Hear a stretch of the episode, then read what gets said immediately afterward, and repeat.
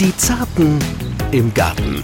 Das Garten-ABC mit Balster und Schauki. Tomaten, Paprika, Chilis und Auberginen gehören zu den Pflänzchen, die eine lange Vorkultur benötigen, damit sie später rechtzeitig reifen können.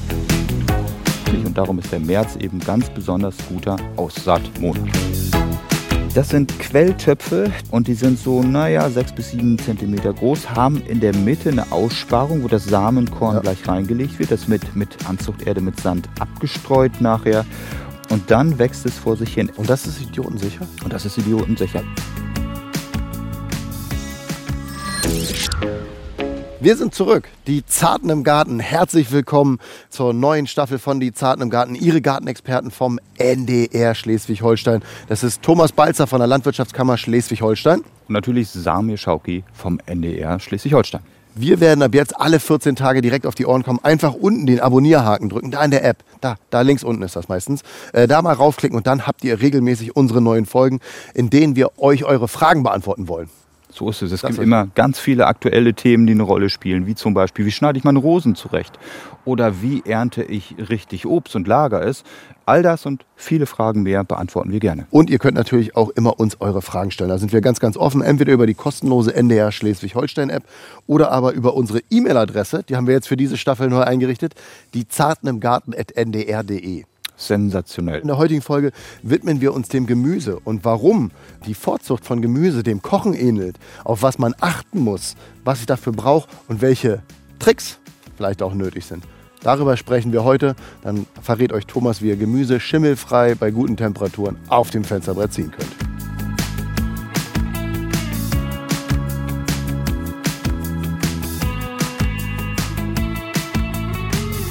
Warum muss ich überhaupt Gemüse vorziehen? weil viele Gemüse und auch Kräuter wärmebedürftig sind. Die kommen ursprünglich nicht aus diesen Regionen und brauchen eben ganz viel Wärme. Darum die lange Vorkultur. Das ist wichtig. Ähm, welche wären das denn jetzt zum Beispiel? Also Apfel zum Beispiel ziehe ich auch nicht vor. Äh, so ist es. Aber Tomaten beispielsweise, Paprika, Chilis und Auberginen gehören zu den Pflänzchen, die eine relativ lange Vorkultur benötigen, damit sie später rechtzeitig reifen können. Und darum sollten wir sie vorziehen. Und dann geht es beim Vorziehen also primär darum, dass die Pflanze einfach äh, schnell wächst und ich nicht quasi so ein kleines Pflänzchen in den Garten bringe. Auch das und wir dürfen eins nicht vergessen, warum überhaupt aus Samen Pflanzen vermehren. Wir haben ein unglaubliches Spektrum an Sorten, die es mhm. so nicht gibt. Bei Jungpflanzen wäre das später nicht mehr der Fall. Den Aspekt sollten wir auch noch ähm, auf jeden Fall in den Vordergrund rücken. Und du hast jetzt schon ein paar genannt. Also du hast Tomaten gesagt, ähm, äh, Chili hattest du, glaube ich, schon gesagt. Mhm. Gibt es dann auch Pflanzen, wo du sagst, okay, die müssen wir nicht vorziehen oder da wird das nichts? So ist es. Wir haben ja auch relativ schnell wüchsige Pflanzen, die bei einer gewissen Bodentemperatur im Garten unter idealen Bedingungen, wenn die Sonne scheint und alles optimal ist, gut gedeihen können. Dazu gehören beispielsweise Puffbohnen, Erdbeerspinat und Küchenzwiebeln, die wir alle kennen, aber auch Mairüben, die Hammelmöhre, Passinake, toller Name, Möhren natürlich und ähm, ja, Radieschen, Schwarzwurzel natürlich auch, die gehören dazu und auch bei den Kräutern sollte man vielleicht nochmal den Kerbel erwähnen, die Petersilie und Schnittknoblauch, die auf jeden Fall später, spätestens ab Ende des Monats gesät oder als Jungpflanze ins Beet gelangen. Okay, also die müssen nicht aufs Fensterbrett. Genau. Aber bei den Pflanzen, die aufs Fensterbrett kommen, muss ich ja auch schon so ein bisschen im Hinterkopf behalten, was habe ich überhaupt für Plätze im Garten? Genau so ist es. Und die sollten nach Möglichkeit sonnig sein, überdacht, dass kein Regen auf die Blätter kommt, was zu mhm. Pilzinfektionen führen könnte. Und wir brauchen auf jeden Fall einen idealen pH-Wert. Es darf nicht zu sauer sein. Mhm und der Boden muss durchlässig sein. Das sind Faktoren, die wir ansprechen sollten. Übrigens, ein Punkt fällt mir noch ein, übrigens zum ersten Mal. Nicht zu früh aussäen, das bringt auch nichts, weil die Pflanzen sonst geil ins Kraus schießen würden. Die jungen Stängel sind brüchig, sowas wollen wir auch nicht. Mhm. Und darum ist der März eben ganz besonders guter Aussaatmonat. Okay. Eisheiligen ist da, glaube ich, auch mal das Stichwort. Ne? Eisheilige, genau, Mitte Mai. Dann ist ein Zeitpunkt, wo mit Frosten in der Regel nicht mehr so gerechnet werden kann. Und darum können nach den Eisheiligen viele wärmebedürftige Kulturen ins Freiland gesetzt werden. Okay, dann jetzt letzte doofe Frage. Du hast ja schon ganz viel vorbereitet, wie so ein klassischer Fernsehkoch. Was haben wir hier alles in kurz? Wir haben schöne Pflanztöpfchen, in diesem Fall aus Recyclingmaterialien, die ideal sind, vor sich hin quellen und ins Freiland gesetzt werden können. Wir haben eine Aussaatmatte, eine mhm. Aussaatkiste bzw. eine flache Schale. Und das Wichtigste, der Koch würde sagen, ähm, Wasser, mit Brühe. Das ist die Aussaaterde. Und für das Gelingen von Aussaaten ist eine keimfreie Aussaaterde besonders wichtig. Wir bleiben beim Essen, denn Anzuchterde, die kann man sich auch selber machen. Und dann äh, kommt wieder die Küche zum Einsatz. Genau so ist es. Da muss man ein guter Koch sein, ähm, sozusagen ja ein Erdekoch. Man ähm, fügt dann ein bisschen was zusammen, was zusammen gehört, nämlich Kompost, Sand und Gartenerde, mischt sie anteilig und dann muss man sie auch dämpfen.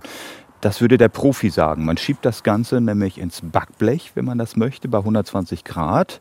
Und da bleibt es dann ein bisschen drin, damit vorhandene Poren, äh, Sporen, Pilzsporen abgetötet werden und das Ganze sozusagen sterilisiert wird, äh, damit die jungen Pflänzchen, die keimen sollen, nicht unter Krankheiten leiden, wenn es dann zur Aussaat kommt. Ansonsten kann man sich diese fertige sogenannte Anzuchterde auch kaufen. Die gibt es im Fachhandel zu kaufen, das ist überhaupt kein Problem. Sie enthält ganz viel Tonminerale, ist pufferungsstabil, strukturstabil, vernässt nicht und enthält kaum Nährstoffe, weil das sind ja Babypflanzen, die sich entwickeln. Ein Baby würden wir auch nicht mit Grünkohl füttern. Von daher ist sowas eben ganz wichtig.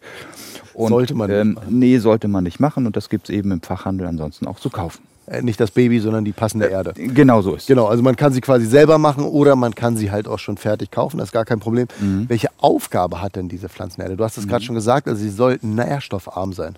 Genau so ist das. Sie soll der jungen Pflanze zum Keimen dienen. Sie braucht ja noch nicht sozusagen ähm, viel Nährstoffe, muss sie nicht enthalten, weil die junge Pflanze, die kann, weil sie ja kaum Wurzeln hat, auch noch keine Nährstoffe aufnehmen. Wieder zurück zum Baby, das hat keine Zähne, kann nicht beißen, kriegt auch nur Flüssignahrung. Okay, dann kommen wir zum nächsten Küchenthema.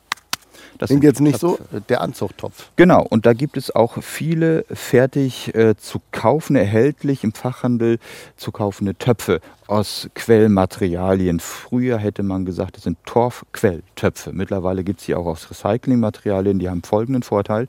Die werden mit Anzuchterde gefüllt, besät, also ein Saatkorn kommt rein. Sie werden dann durchfeuchtet angegossen und können, wenn die Pflanze gekeimt ist, sozusagen so ein bisschen in die Puschen gekommen ist, kann sie komplett mit dem Topf in das nächstgrößere Pflanzgefäß umgetopft werden. Okay, also da muss ich das nicht nochmal einzeln rauspulen, weil das verwächt sich dann. Ja, so ist das. Und man braucht nicht selber irgendwie rumzuhühnern mit Klopapierrollen, ähm, die man ja auch verwenden kann für die Anzucht. Oder zum Beispiel auch mit Joghurtbechern. Das ist eine tolle Sache, die kosten nicht viel Geld und der Umwelt schadet es nicht, wenn man diese Recyclingmaterialien kauft. Genau, aber du hast es gerade schon äh, erwähnt. Es gibt ja diese Alternativen, dass man zum Beispiel sagt, ich habe noch die Klorolle, die will ich nutzen. Ich habe noch die Eierpackung, die möchte ich nutzen. Oder ähm, äh, Zeitungspapier habe ich auch gesehen. Man kann sich die auch wirklich aus Zeitungspapier selber basteln. Dann kann man sie ja auch einpflanzen und kann sie auch drin lassen. Schön ist das auch mit Kindern beispielsweise. Dann hat man was zum Basteln und hat gleichzeitig nachher diesen nachhaltigen Aspekt, wenn es um die Aussaat geht. Also ich finde, das kann man wunderbar miteinander verbinden. Definitiv. Okay, dann haben wir also quasi, wir haben den Topf, wir haben die Erde, dann ist das nächste Thema natürlich die Saat. Die Saat sollte auf jeden Fall ähm, bestimmte Eigenschaften besitzen. Sie muss widerstandsfähig sein gegen pilzliche Krankheiten oder die Sorten, die ja sozusagen schon genetisch in diesem kleinen Körnchen drinstecken. Interessant sind auch uralte Sorten, die es gibt, die man kaufen kann, die samenfest fallen. Wir haben uns darüber ja schon gekümmert bei einigen Folgen zurück. Tomatenmeier, da sollte man ruhig noch mal reinhören. Und diese Sorten kann man auch selber vermehren. Dann gibt es die sogenannten Hybridzüchtungen von den großen Pflanzenfirmen, die man auch kaufen kann, die auch sehr viele gute positive Eigenschaften besitzen. Ähm, wichtig ist einfach, dass man qualitativ gutes Saatgut verwendet und nur daraus können auch gute Pflanzen entstehen. Ja, bei den Hybridsorten erinnere ich das noch, die sind äh, für einmaligen Gebrauch. Da dann halt super. Genau. Aber man kann sie nicht wiederverwenden. Und die samenfesten, ich kenne das selber vom Markt, wenn ich äh, mir da mein Gemüse hole, dann heißt es immer, wollen Sie die Gurke haben? Das ist eine Hybridgurke oder zahlen Sie 20 Cent mehr und dann kriegen Sie die samenfeste. Da habe ich auch erstmal gefragt, was ist das? Und dann wurde mir das da erklärt. Seitdem kaufe ich die samenfeste. Nicht, dass ich das jemals Genau. ausgepflanzt habe, aber ich mache es trotzdem. Einfach zum Erhalt der alten Sorte. Richtig. Und da möchte ich noch mal kurz Werbung machen. Es gibt ähm, Vereinigungen und Verbände, die sich für den Erhalt alter Kultursorten einsetzen. Da gerne auch mal gucken. Die haben so Samenlisten im Internet. Und sowas ist einfach wichtig, um auch regionale Aspekte in den Vordergrund zu heben und solche Sorten zu erhalten. Okay, und dann sehe ich hier noch was. Und zwar Ein Genau. kleines Gewächshaus. Ein Mini-Gewächshaus. Ähm, das muss man nicht unbedingt haben, aber ich finde es ganz praktisch, weil für die ersten Tage im Leben eines solchen Embryos, das ist ja ein Pflanzenembryo, ist es wichtig, dass die Kulturbedingungen optimal sind. Und darum haben wir hier eben so eine Haube, eine Anzuchtschale und die Haube besitzt auch noch Lüftungsschlitze. Das heißt, man sollte sie ja mindestens einmal am Tag öffnen, damit die Luft zirkulieren kann, damit sich keine Pilzsporen bilden können, damit der Gasaustausch in Anführungsstrichen gut funktioniert und sowas kann man im Fachhandel, beim Discounter überall jetzt kaufen. Und da hast du jetzt schon diese kleinen Setzlinge drin. Richtig, das sind Quelltöpfe, die habe ich schon mal, ich habe da was vorbereitet, einen Tag quellen lassen. Und die sind so, naja, sechs bis sieben Zentimeter groß, haben in der Mitte eine Aussparung, wo das Samenkorn Ja. gleich reingelegt wird. Das wird mit Anzuchterde, mit Sand abgestreut nachher. Und dann wächst es vor sich hin, ähnlich wie die Torfquelltöpfe oder die Ja. Recyclingquelltöpfe kann man die verwenden. Und die werden nachher dann später, wenn die Pflanzen soweit mit der Keimung durch sind, in das nächstgrößere Pflanzgefäß gesetzt. Und das ist idiotensicher. Und das ist idiotensicher. Also- du musst nur dran denken, das ist wirklich wichtig, dass die Teile nicht austrocknen in der ersten Phase. Okay, Immer deshalb hast du ein bisschen Flüssigkeit unten drin. Richtig. Zu viel Feuchtigkeit sollte natürlich auch nicht vorhanden sein und regelmäßig lüften ist wichtig. Ansonsten kein Thema. Muss denn dieses Gewächshaus sein? Also es bringt nichts, wenn ich die jetzt so im Topf aufs Fensterbrett stelle? Könnte man auch machen, aber diese sogenannte gespannte Luft ist ganz wichtig. Okay. Dieses Mikroklima, alternativ kann man, wenn man das denn möchte, wenn man nur wenige Pflanzen hat, über den Topf auch einen Gefriergutbeutel ziehen. Ja, stimmt. Das, hab ich haben wir bei den. Stecklingen auch schon Genau. mal gemacht und das funktioniert auch bestens. Okay, da habe ich auch gesehen, da gibt es verschiedene Methoden, also sei es die aufgesägte Milchpackung, die durchschnittene PET-Packung, da habe ich bei uns äh, auf ndr.de im Ratgeber ganz viele verschiedene Tipps gesehen, äh, wie man das da quasi auch kostengünstig im Upcycling machen kann und so quasi ein nachhaltiges Gewächshaus gebastelt hat. Richtig. Weil das ja auch ganz toll ist. Ja, und der Standort ist natürlich nachher wichtig. Ne? Immer dran denken, sonniger Standort auf der Fensterbank, Ja. von unten möglichst Heizungsluft. Wärme und Licht sind ganz wichtig, damit das Keimen funktioniert. Okay, dann lass uns hier mal gleich mal einen bepflanzen, würde ich sagen. Äh, aber da müssen wir noch kurz zwei, drei Handgriffe machen. Deshalb äh, machen wir hier ein kurzes Päuschen. Okay, Thomas, lass mal anfangen. Ähm, äh, wir haben jetzt Arbeitsteilung gemacht. Thomas befüllt ganz äh, faul, sag ich schon fast, diese fertigen ähm, äh, Ballen. Wie hießen die nochmal? Quelltöpfe, das ist jetzt nichts Menschliches, sondern wirklich mal auf die Pflanze Okay, bezogen. und ich äh, fische hier so ein bisschen Erde direkt raus. Ich habe zehn Paprikasamen, nee, zehn Chilisamen, ähm, Jamaican Scotch Bonnet Rot. Wie mache ich das jetzt? Mache ich die. Du, Genau. hast, du hast ja Löcher fertig, ich habe ja keine Löcher. Wie mache ich das hier am besten? Du nimmst nach Möglichkeit auch ein ähm, Samenkorn pro Topf, das reicht vollkommen Ja. aus. Man kann auch zwei nehmen und die weit auseinander pflanzen. Sollte eins nicht kommen, hat man immer noch eins in Reserve. Aber wir haben Töpfe genug, von daher reicht eins Aber ähm, vollkommen aus. presse ich das jetzt leicht rein oder wie mache ich das? Ähm, einfach oben drauflegen Ja. und gleich dünn mit Erde abstreuen. Dünn heißt so einen halben Zentimeter, das reicht. Und dann keimt das auch schon. Das ist Also dann pflanze ich die jetzt einfach quasi nur mit. Ähm, jetzt sehe ich hier, die sind unterschiedlich hoch befüllt. Ist das, macht das Mhm. was oder ist das egal?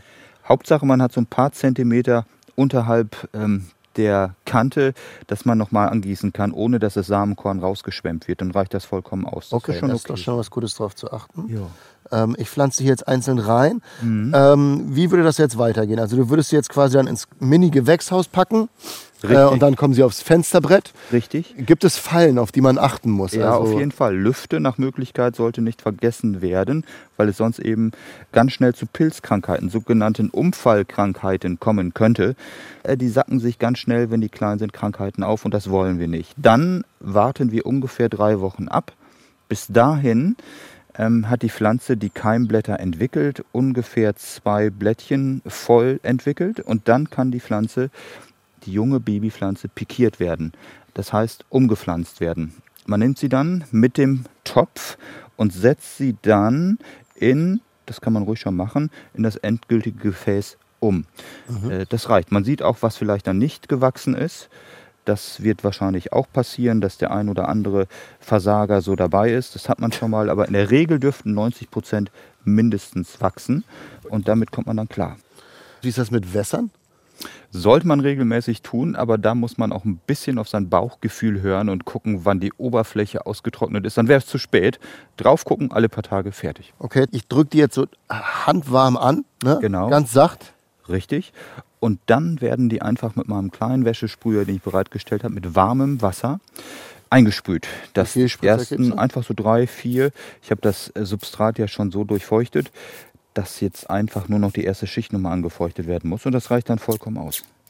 Ups. Ah, guck mal für jetzt den hier. Zweck geht es. Äh, ich habe jetzt von dem Substrat was auf die Hand bekommen. Was ist da drin? Das ist normales, weiches Wasser, abgestanden. Also es ist keimfrei, sagen wir es so.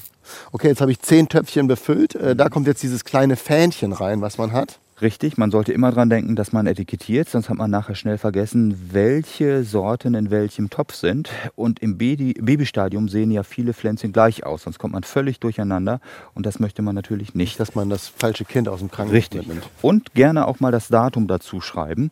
Dann weiß man auch, wann hat man ausgesät. Das ist wichtig. Die Sorte sollte drauf und das reicht meistens dann schon aus. Oder eben so ein Stecketiketten, wie es die auch handelsüblich im Fachmarkt zu kaufen geht, reinstecken. Das ist auch in Ordnung.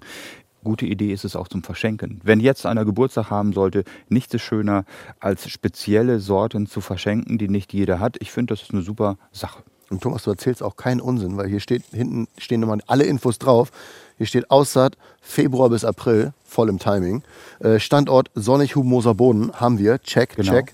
Ernte Juli bis Oktober. Und dann ist Und dann darunter, kann nichts mehr schiefgehen. Und dann haben wir gesunde Vitamine und kommen durch den nächsten Herbst und Winter. Und darunter steht noch ausgesät am. Also im Prinzip alle Infos, die du uns gesagt hast. Mhm. Äh, Fallstricke hast du schon gesagt, regelmäßig lüften, damit es nicht schimmelt. Gibt es sonst noch irgendwas, auf das wir achten müssen? Ja, wir sollten uns davor hüten, dass die Temperaturen zu stark absenken in der Nacht.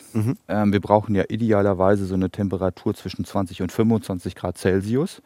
Und die ersten Wochen sind einfach die entscheidenden, so die ersten zwei Wochen. Wenn die Pflänzchen es dann geschafft haben, passiert nichts mehr. Man kann übrigens auch Heizmatten. Zweites übrigens.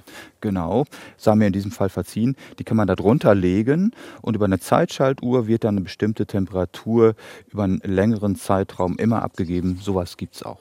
Okay, und Matte ist dann noch das letzte Stichwort für äh, die Matte, die du hier dabei hast, wo die Körner ja schon eingewebt sind, äh, die Samen. Das ist so ein Fließstoff, das ist echt praktisch und das erspart uns später das sogenannte Pikieren, also das Vereinzeln der Pflanzen. Wenn das gekeimt ist, kann man nämlich das durchwurzelte Gewebe mit den Samenkörnern entnehmen und in einen größeren Topf reinsetzen. Das heißt, dieses leichte Vlies, in dem das eingearbeitet das bleibt so. Das bleibt so Ah, das ist ja mega praktisch. Und das ist super gut, gerade dann, wenn man vorhat, irgendwo auch mal ähm, groß angelegt was zu machen, nicht so klein, klein, immer nur mit Töpfchen, dann hat man in kurzer Zeit viele Pflänzchen herangezogen und auch idealerweise Mischungen wie hier, kann vieles ausprobieren auf wenig Fläche, besser geht's nicht. Kostet wahrscheinlich einen Ticken mehr, aber ist dieselbe bequeme Variante. Richtig, aber ich sag mal so im Bereich bis 2,50 Euro für hier in diesem Fall 20 Pflanzen. Was ist das schon? Und man kann sich damit ähm, gut versorgen und mehr geht wirklich nicht. Okay, das hast du jetzt hier ausgelegt. Da würde jetzt quasi nur ein bisschen Sand drüber kommen, ne? Richtig, einfach locker drüber streuen, so einen halben Zentimeter dick. Und dann wird das nachher leicht angedrückt und eingesprüht mit warmem Wasser beziehungsweise mit dieser Sprühpistole. Dann wird das Ganze auch ins Mini-Gewächshaus gesetzt. Fertig, das reicht vollkommen aus. Übrigens Tomaten, Chilis, die ähm, keimen doch ganz prima. Es gibt sogenannte Dunkel- und Lichtkeimer. Oftmals liest, äh, liest man das auch in der Fachliteratur, aber in der Regel kann man auch sagen, dass die meisten weder zu den Licht- noch zu den Dunkelkeimer gehören. Tomaten zum Beispiel brauchen dieses rote Farbspektrallicht und dann wachsen die auch munter vor sich hin. Man muss dann nicht auf allzu viel achten, nur die Abdeckung darf nicht zu hoch, nicht zu dick sein. Okay, und bei Tomaten gibt es ja immer noch den Trick, den haben wir auch gelernt in der Blumschen Wildnis.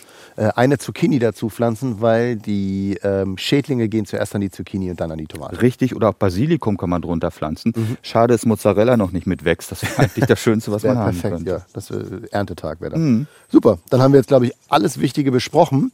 Das heißt, wir können jetzt das Thema Gemüse vorziehen abschließen und können jetzt so ein bisschen den Blick in die Zukunft wagen, denn wir sind in zwei Wochen schon wieder da. Welches Thema haben wir da? Dann kümmern wir uns um den Gehölzschnitt, primär der Rosen, aber wir wollen auch Ziergräser und Beerenobststräucher und auch Gehölze zurückschneiden, die am jungen Holz blühen.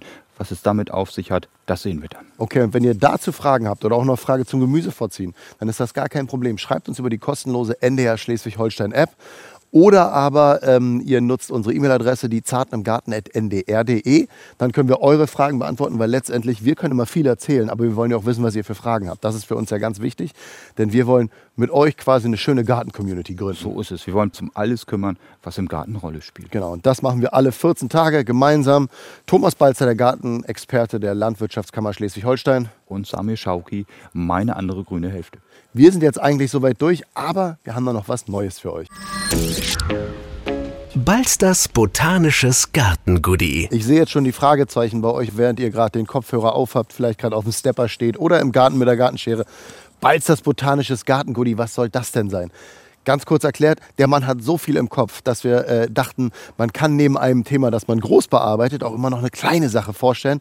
Und ich habe mir gewünscht, Thomas, stell mir mal Fräsien vor. Mhm. Und warum sind die jetzt im März schon Thema? Also Fräsien kennt jeder, der wahrscheinlich im Mai schon mal geheiratet hat.